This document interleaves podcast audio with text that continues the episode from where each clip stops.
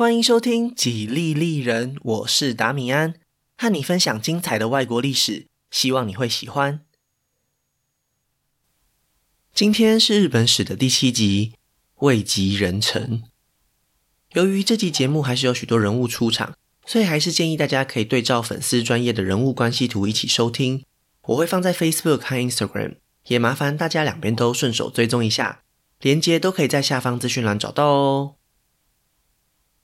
今天这集节目里，大部分的事件都围绕着皇室血统的问题，这就是奈良时代为什么发生非常多政治斗争的原因。其实反而和国家发展的方向并没有太大的关系。当然，藤原氏也在这之中扮演了非常重要的角色。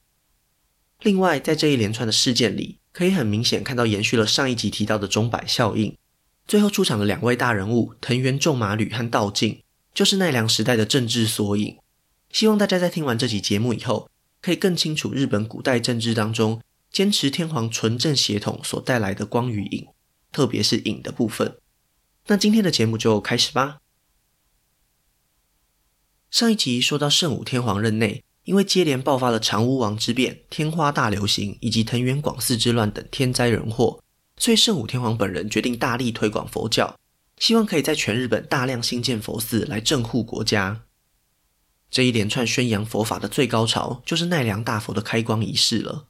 不仅圣武天皇本人出席了这次活动，就连他的妻子光明皇后也一起来共襄盛举。在人群之中，还有另一个尊贵的身影，那就是他们夫妻俩所生的宝贝女儿孝谦天皇。等一等，怎么突然就蹦出了一个孝谦天皇呢？圣武天皇本人不是还健在吗？上一集因为时间的关系，所以只有草草交代说他已经退位。现在可以回过头来好好介绍了。这件事情还要从藤原广嗣之乱开始说起。上一集节目里，大家应该还有印象，藤原广嗣因为不满菊珠兄以及他所重用的遣唐使吉备真备，所以在九州起兵造反。结果大家也都知道了，最后是以失败收场。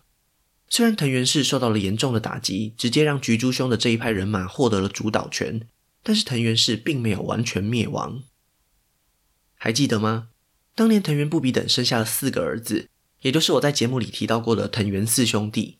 他们每一位都成功开枝散叶，壮大了整个家族。所以，就算藤原四兄弟不幸接连感染了天花过世，他们的后代也都还是人丁兴旺。而叛乱失败的藤原广嗣，只不过是四个分支家族当中的其中一条而已。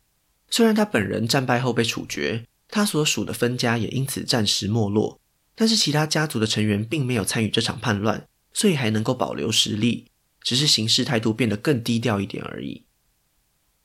这些藤原氏的家族成员们都非常明白，时间还是站在他们这一边的，因为现在他们手上还有一张王牌，那就是来自他们家族的光明皇后。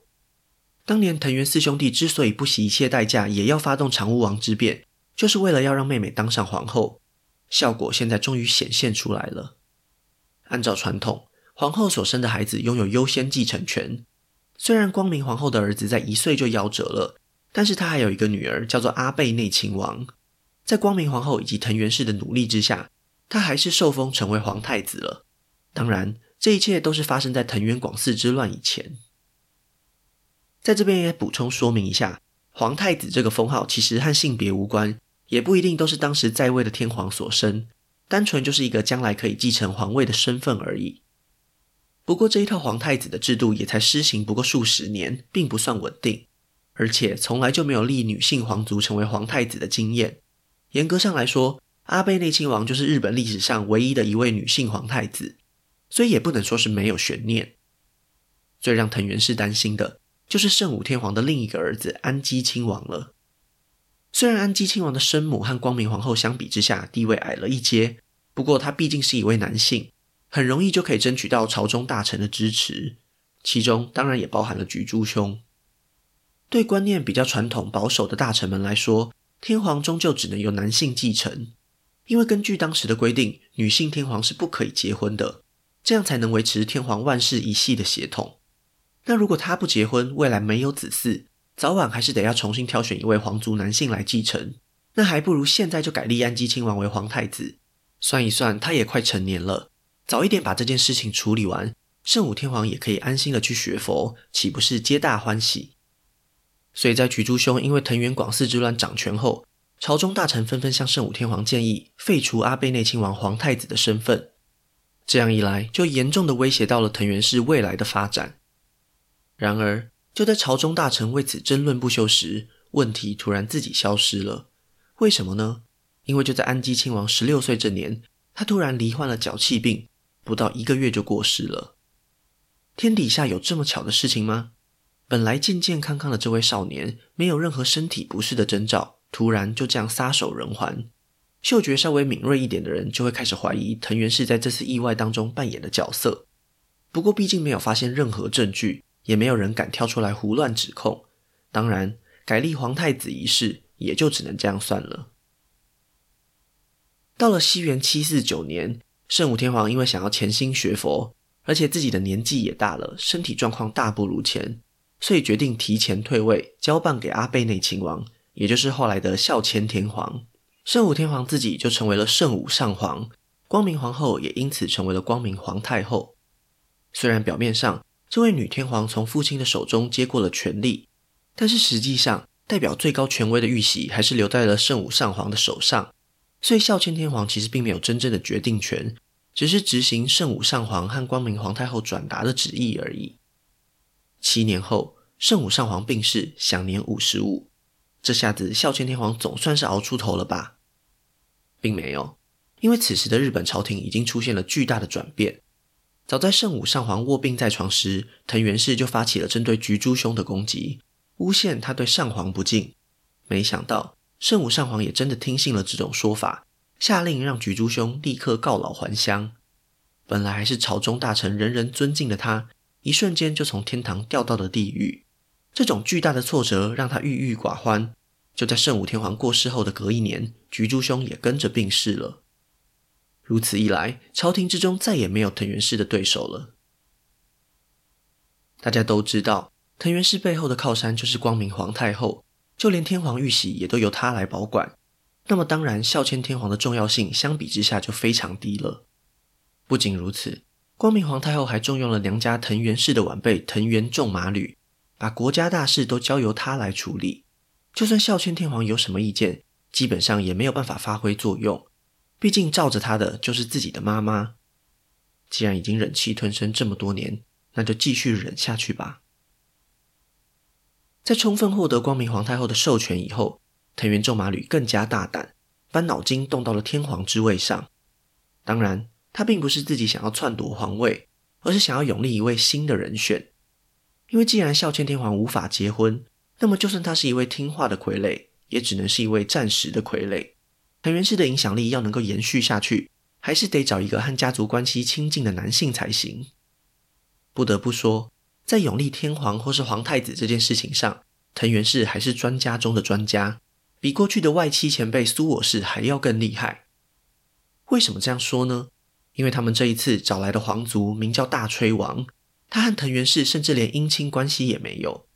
为了想办法拉近和他的关系，藤原仲麻吕将自己已经成为寡妇的媳妇嫁给了大吹王，还直接让他住进了藤原氏的宅邸，非常明显就是在为这一刻做准备。然而，皇太子的人选早就决定好了，圣武上皇当然也知道孝谦天皇不可能有孩子，所以在他临终前的遗嘱中，已经安排让另一位皇族成为皇太子。这下子该怎么办才好呢？千万别忘了。藤原仲麻吕的背后是光明皇太后，一个已经死去的天皇，再怎么有影响力，也比不上还正在呼吸的皇太后啊。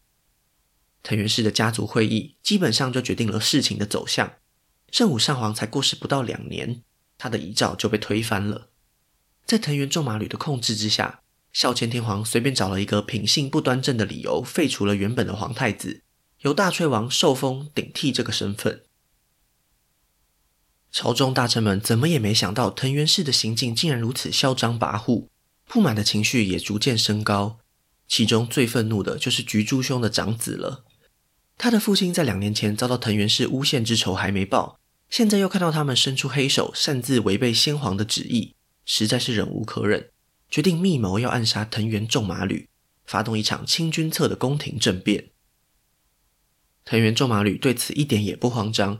因为他早就料到会有人想反抗，正好可以趁着这个机会将他们一网打尽。在搜集到足够的证据以后，藤原仲麻吕抢先一步，将涉及此案的一干人等全数逮捕，终于清除了在政坛里的最后一点阻碍。藤原仲麻吕心想，既然一切都如此顺利，那干脆一不做二不休，顺便请孝谦天皇退位吧。反正让藤原氏顺利接管局势的阶段性目标已经完成，只要大炊王登基成为天皇，要废掉他的难度应该也比废太子来得更高。光明皇太后也同意了这个想法。虽然孝谦天皇是她的亲生女儿，但是无论如何都还是要以整个藤原氏的利益作为优先考量。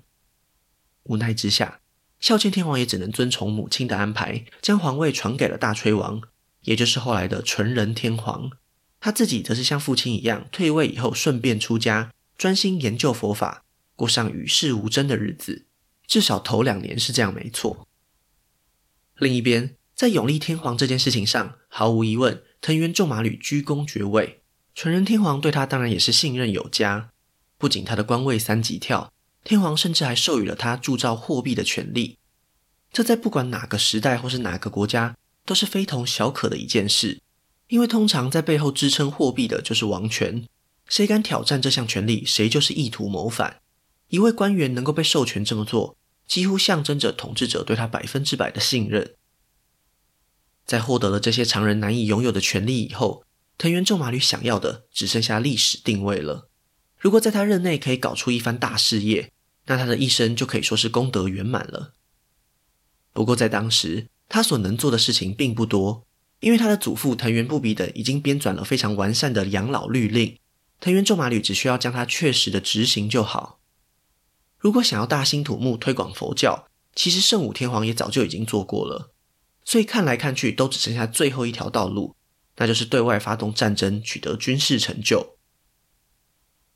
照理来说，九州南部的准人或是东北方的虾夷都是非常好的目标。但是当藤原仲麻吕在考虑出兵地点时，一个意想不到的消息从海外传回来了。在这边必须先暂停一下，因为自从白村江之战结束以后，节目的焦点都放在日本国内。其实，在这将近一百多年的时间里，东亚国际局势发生了很大的变化。如果大家还有印象的话，白村江之战结束后，新罗和中国这两个曾经的盟友反目成仇。在经过了数年的战争以后，新罗成功的把唐朝军队赶回去中国，终于统一了朝鲜半岛。两国的边界大约就是位于平壤北方不远的地方。这样的情况并没有持续太久，因为就在西元七世纪末。朝鲜半岛的北方出现了一个全新的政权，叫做渤海国。这个渤海国的前身其实就是过去被高句丽统治的其中一个民族。他们在高句丽被中国灭亡以后，成为了唐帝国的子民。只不过他们一直都想寻求独立发展的道路。西元六九八年，他们终于成功建国，领土范围大致上就和当年的高句丽差不多。所以在北方受到这个新政权威胁的情况下，新罗又重新接受了中国的朝贡册封体系，再一次成为了中国的附庸。也差不多是在同一时间，持统天皇派去中国的遣唐使正式要求更改国号为日本。大致上来说，各国之间可以和平相处，并没有爆发大规模战争的风险。然而，在日本政府的心中，新罗只不过是一个狐假虎威的国家而已。当年日本之所以在白村江之战打输，最主要的原因就是唐朝的海军。如果和新罗单挑，那日本也未必会落入下风。更不用说这些年里，日本已经完成了律令制度的改革，军事实力早就大大提升。所以日本这边一直都认为自己应该享有比新罗更高的地位，也不断要求新罗前来朝贡。不过，在新罗政府的眼中，这只是日本一厢情愿的幻想而已。到底谁的看法比较有道理呢？很简单，打一架就知道了嘛。当时的国际政治，如果不能在文化上折服对手，最后就还是只能靠拳头说话。但是问题来了，俗话说得好，打狗也要看主人。就算日本自认可以轻易击败新罗，他们还是得看中国的脸色。毕竟新罗可是接受了唐朝皇帝的册封，打新罗就等于是在打中国的脸呐、藤原仲麻吕当然也知道这个道理，不过前面提到的那一则关键消息，彻底改变了他的想法。根据从渤海国传回来的情报，现在中国皇帝哪里有多余的时间精力来插手国际事务？他们自己就已经是泥菩萨过江，自身难保了啊！原来在西元七五五年，唐朝皇帝任命的地方节度使安禄山和史思明起兵造反，不但吸引了庞大的军队追随他们，甚至还攻破了唐朝的首都长安，迫使落难的唐玄宗一路向西逃到了四川。这就是大家一定都听过的安史之乱。然而，因为当年的讯息传递并不发达，所以一直要等到这场叛乱爆发三年以后，藤原仲麻吕才从渤海国辗转得到了这个情报。这下子，什么虾夷准人都是其次了。只要唐朝没有出兵，藤原仲麻吕就非常有信心可以击败新罗。要是他真的可以完成这项任务，并且要求他们向日本朝贡，那他绝对会名留青史。于是，藤原仲麻吕立刻开始着手准备入侵朝鲜半岛的行动，时间就定定在三年以后。因为在出兵以前，他要大量招募士兵、建造战船，并且动员整个国家的资源。毕竟这一战只许成功，不许失败，一定要洗刷当年白村江之战惨败的耻辱。同一时间，藤原仲麻吕的权势也越来越大，纯仁天皇对他的礼遇已经到了无以复加的程度。在日本朝廷里的众多官职之中，有一个特别的职位，叫做太政大臣。其实，在之前的节目里也有出现过，天智天皇就曾经把这个职位授予被他当成是接班人的儿子大友皇子。所以这个职位真的可以说是一人之下，万人之上。而且除了大友皇子以外，也只有一位皇族成员有这个荣幸担任过。藤原仲麻吕竟然成功得到了这个头衔，这可是连他祖父藤原不比等都不曾享有过的荣誉啊！就这样，意气风发的藤原仲麻吕随时准备登上人生的巅峰。然而，他还没出兵攻打新罗，意外就先发生了。西元七六零年。一直在藤原仲麻吕背后撑腰的光明皇太后病逝，为即将发生的纷乱埋下了伏笔。藤原仲麻吕并没有太紧张，因为他还有纯仁天皇当他的保护伞，就算大臣们对他的专权独断不满，这些攻击也都会被天皇挡下来，实在不用担心。不过他没有想到的是，还有一个人可以挑战纯仁天皇的权威，那就是已经退位出家的孝谦上皇。西元七六一年。孝谦上皇生了一场大病，为了治疗他的疾病，他找来了一位法名叫做道静的僧侣。当时的医疗技术并不发达，所以各种疗程或多或少都带有一点宗教神秘色彩。奈良时代里佛教非常盛行，这么做也是非常合情合理的。本来大家也只是一种死马当做活马医的态度，没想到道静竟然真的治好了孝谦上皇。根据官方的说法，这是一种佛教密宗常用的咒术，这到底是真是假？因为没有详细的记录，所以也无法查证。但是可以肯定的是，孝谦上皇本人完全相信道静就是他的救命恩人。在这位僧侣的悉心照料之下，他在半年后恢复了元气，就像是重获新生一样。不仅是生理上，就连心理状态也产生了一百八十度的大转变。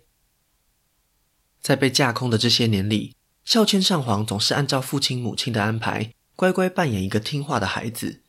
不过就在此刻，已经年过四十的他，终于体认到自己的人生不该就这么过下去。这是一种大病初愈之人常常会有的心态。曾经接近过死亡，才更懂得活着的意义。碰巧，一直以来限制住孝谦上皇的光明皇太后才刚过世不久，等于是变相解放了他。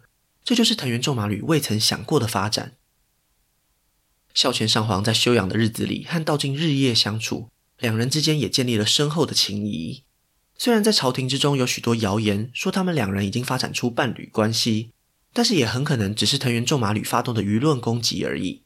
无论如何，道静和孝谦天皇密切往来，这是铁一般的事实。看在藤原仲麻吕眼中，这就是一个可能威胁到自己的不安定因素。于是他建议纯仁天皇稍微规范一下孝谦上皇的行为。否则将会损害到皇室的形象。没想到孝谦天皇在接到警告以后，就像是被踩到地雷一样，勃然大怒。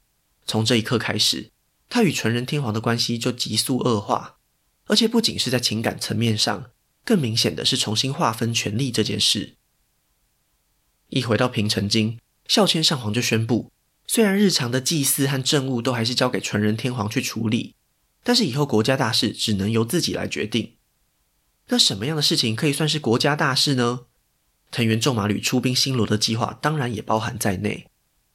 尽管这位太政大臣已经筹备了两年多，还是不得不尊重孝谦上皇的意见，暂时把时间表往后挪一点。等一等，为什么过去柔弱顺服的孝谦上皇态度竟然变得如此强硬？难道他已经有足够对抗藤原仲麻吕的实力了吗？其实一直以来，上皇的身份都还是比天皇更尊贵一些。藤原仲麻吕之所以可以步步高升，与其说是纯仁天皇的影响，倒不如说是光明皇太后的庇佑。不然，纯仁天皇才刚登基两三年，又怎么比得上当天皇和上皇总共已经十多年的孝谦上皇呢？在光明皇太后死去以后，那些曾经对藤原仲麻吕不满的朝中大臣，自然而然地集结到了孝谦上皇这一边，这才是当时日本朝廷内部真正的权力关系。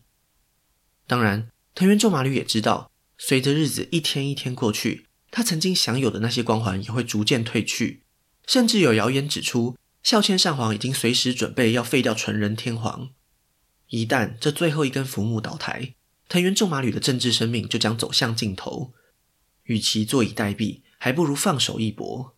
于是，终于在西元七六四年爆发了藤原仲麻吕之乱。当时的藤原仲麻吕以练兵为由，在畿内的晋江等国召集军队，但是要能够号令士兵，在律令制度已经发展成熟的情况下。必须要有象征王权的证明，除了天皇玉玺以外，还需要一个类似兵符的物品。这些东西都放在平城京的宫内，所以藤原仲麻吕只好指派自己的儿子去取回。没想到孝谦上皇早就布下陷阱，不但抢先一步拿走这些重要物品，还立刻宣布藤原仲麻吕叛乱，下达命令撤除他的所有官职，并且没收他所有的财产。人不在平城京的藤原仲麻吕得到消息以后，已经太迟了。那位曾经和菊珠兄关系很好的吉备真备，早就接到孝谦上皇的秘密指令，提前带兵发起了进攻。藤原仲麻吕当然也想反击，但是他的手上没有盖着天皇印信的文件，根本没有办法调动他准备要用来入侵新罗的军队。于是，在激战数天以后，藤原仲麻吕兵败战死，孝谦上皇完全掌控了局势。既然叛乱已经平定，那接下来就是秋后算账的时刻了。孝谦上皇就如同传闻中所说的那样，直接废掉了纯仁天皇，并且将他流放到非常遥远的淡路。既然连天皇的下场都是如此，那么其他藤原仲麻吕的党羽下场当然也不会好到哪里去了。除了惩罚敌人以外，论功行赏也是非常重要的。毫无悬念的，评判有功的吉备真备又重新获得重要职位。一直在替孝谦上皇出谋划策的道静地位更是显赫，直接受封为大臣禅师。这也是日本第一次有僧侣可以如此接近权力的核心。不过问题来了，如果纯仁天皇被废，那应该由谁来继位呢？在众多皇族成员之中，孝谦上皇已经找不到足以信任的对象了，所以他干脆决定自己重出江湖，第二次出来担任天皇，就像当年皇极天皇重做一样。为了区分两个任期，再次成为天皇的他，被后人叫做称德天皇。朝中大臣们虽然很开心可以看到藤原仲麻吕倒台，但是他们并没有高兴得太久，因为紧接着他们马上就发现，道静根本只是一个出家版本的藤原仲麻吕。称德天皇不到几个月后就加封他为太政禅师，地位直接等同于太政大臣。他的兄弟也陆陆续续取得了重要的职位。一时之间，在朝中突然就培养出了一个以道敬为核心的统治集团，这和大臣们想象的完全不一样。更可怕的是，道敬的野心似乎比藤原仲麻吕更大。称德天皇对他的要求是百依百顺，最后干脆直接赐给他法王的称号。官方给他的待遇，所有规格直接比照天皇等级。很明显，称德天皇并不只是想要让他担任一位大臣而已。果然。三年以后，大家最担心的事情还是发生了。一位来自九州的地方官员，为了拍道静的马屁，向中央送去了一则令人难以置信的消息。他表示，九州当地非常有名的宇佐八幡宫出现了奇妙的神谕，神明透过托梦向他传达了旨意：只要道静即位成为天皇，那么天下就会太平。称德天皇接到消息以后，他的反应非常值得讨论。正常来说，这完全就是一种大逆不道的发言。不仅那位地方官员会被究责，就连道静也应该会受到牵连。然而，称德天皇什么也没做，只是吩咐手下前往宇佐八幡宫确认一下是不是真的有这件事。任谁都可以看出，称德天皇自己其实非常认同这种说法，搞不好还真的就是他亲自帮道静安排的一场宗教戏码而已。可想而知，朝中大臣们对此都是强烈的反对。虽然道静在掌权期间，他已经开始编造自己其实是天皇后代的说法，但是在非常重视皇室血统的日本，根本没有人会真的相信。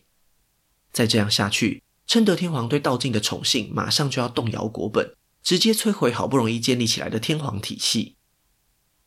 过去一百多年来，历代天皇不断透过政治宣传，将皇室与天照大神紧密结合在一起，目的就是为了稳定的延续政权。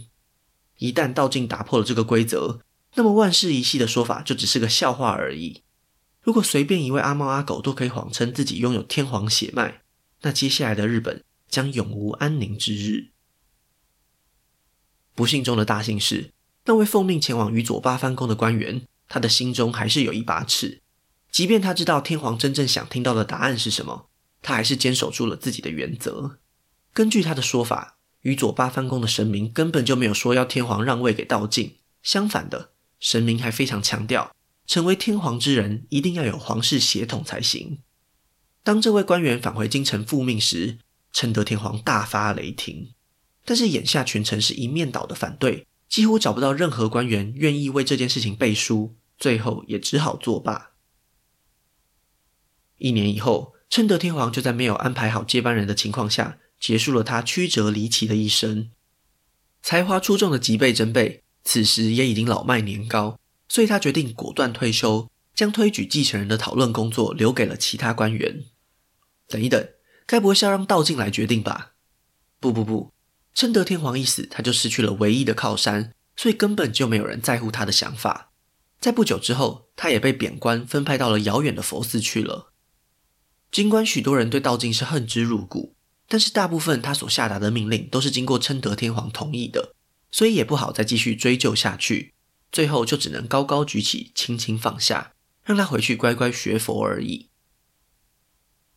虽然这样听起来，道静在生前接受的惩罚和他的所作所为相比之下，好像微不足道，但是他在后世人们的眼中，却是被冠上了日本三大恶人之一的称号，很长一段时间都被整个国家唾弃。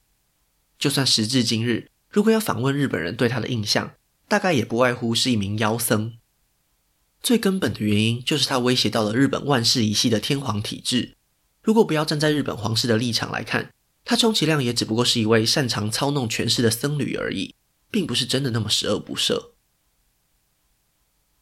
在吉备真被退休、道尽垮台的情况下，谁又有能力可以出来主导国家未来的走向呢？经历了这些风风雨雨之后，那个家族依旧屹立不摇。没错。最后跳出来决定下一位天皇的还是藤原氏，这就奇怪了。六年前藤原仲麻吕不是才刚被称德天皇和道静联手击垮了吗？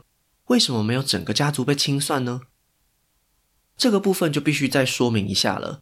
虽然过去我们讨论氏族通常会把所有成员都归纳在同一个阵营里，但是藤原氏的家族规模非常庞大，所以前面提到过的四条分支之间也存在着许多利益冲突。在藤原仲麻吕如日中天时，他的三位儿子都获得提拔，担任非常重要的职位。相比之下，他的堂哥堂弟们只得到了一些无足轻重的官职，他们会心生不满也是人之常情。其中一位堂弟甚至还参与了暗杀藤原仲麻吕的阴谋，可见这种矛盾有多严重。总而言之，在奈良时代里，藤原氏的四个分家基本上是采取一种既竞争又合作的模式。当孝谦上皇准备开始对付藤原仲麻吕的时候，他就借用了这一股力量，所以部分藤原氏的成员也因为平定藤原仲麻吕之乱有功，和吉备真备一起获得了晋升。现在他们终于又再一次熬出头了，因为只要天皇是由他们来永立，非常高几率又会是同样一套嫁女儿的剧本。这一次，由于天武天皇和持统天皇所生的后代之中再也没有男性，所以藤原氏找来了天智天皇的孙子。在西元七七零年登基，成为了光仁天皇。将近一百年前发生的人生之乱，让天皇之位从哥哥天智天皇这边转移到弟弟天武天皇身上。之后就只有在天武天皇的血脉中传承。现在终于又重新回到了天智天皇这边。最后，想和大家分享一个特别的讨论，那就是为什么称德天皇会想要传位给道静呢？一般民间通俗的看法，总是把他们这对君臣往男女关系的方向去想。确实，称德天皇因为身份的关系，被严格限制不能结婚，很有可能把情感投射到了道静的身上。但是，也有部分学者认为，也许称德天皇其实是为了继续传承爸爸圣武天皇的血脉。在圣武天皇的众多子女之中，其实称德天皇还有一个妹妹，只不过因为不是光明皇太后所生，所以早早就被排除在继承顺序之外，获得了可以结婚的权利。根据史料记载，这位同父异母的妹妹在西元七六一年生下了一位男孩，不久之后就出现了孝谦上皇想要逼迫纯仁天皇退位的传闻。按照正常的逻辑来看，称德天皇在自己重做以后，一样会面临没有子嗣的问题。如果他心中没有理想的人选，应该不太可能会这样冒险。更有可能的推论是，孝谦上皇就是想要传位给这位才刚出生的外甥他护亲王。由于前不久他曾经接受过道静的宗教治疗，而且从小他又是在圣武天皇和光明皇后这两位佛教狂热信徒的教养中长大，传位给道静的逻辑。其实就和爸爸圣武天皇希望借由佛教来镇护国家的思想非常接近，就是希望可以透过道静身上佛教的力量来守护他护亲王。等到他成年以后，再让道静传位给他，这样一来就能够顺利传承圣武天皇的血脉。当然，这只是一种理论而已，并没有办法证实，但是逻辑上也能够说得通，所以在这里和大家分享一下。有趣的是，那位他护亲王的爸爸。就是才刚被藤原氏拥立的光仁天皇，所以某种程度上来说，事情的走向越来越接近称德天皇想要的结局，只不过跳过了中间道静成为天皇的那个部分而已。然而，事情真的会这么顺利吗？围绕着天皇血统和继承权的政治斗争，将会成为奈良时代最后的据点。那今天的故事就先分享到这里，下一集我会继续分享更多属于日本的故事。如果喜欢我的节目，可以顺手按下关注或追踪，也拜托大家到 Apple Podcast 和 Spotify 帮我评分留言，这会对节目有很大的帮助。另外，如果想要透过行动支持我继续制作节目，在下方资讯栏也可以找到小额赞助的连结哦。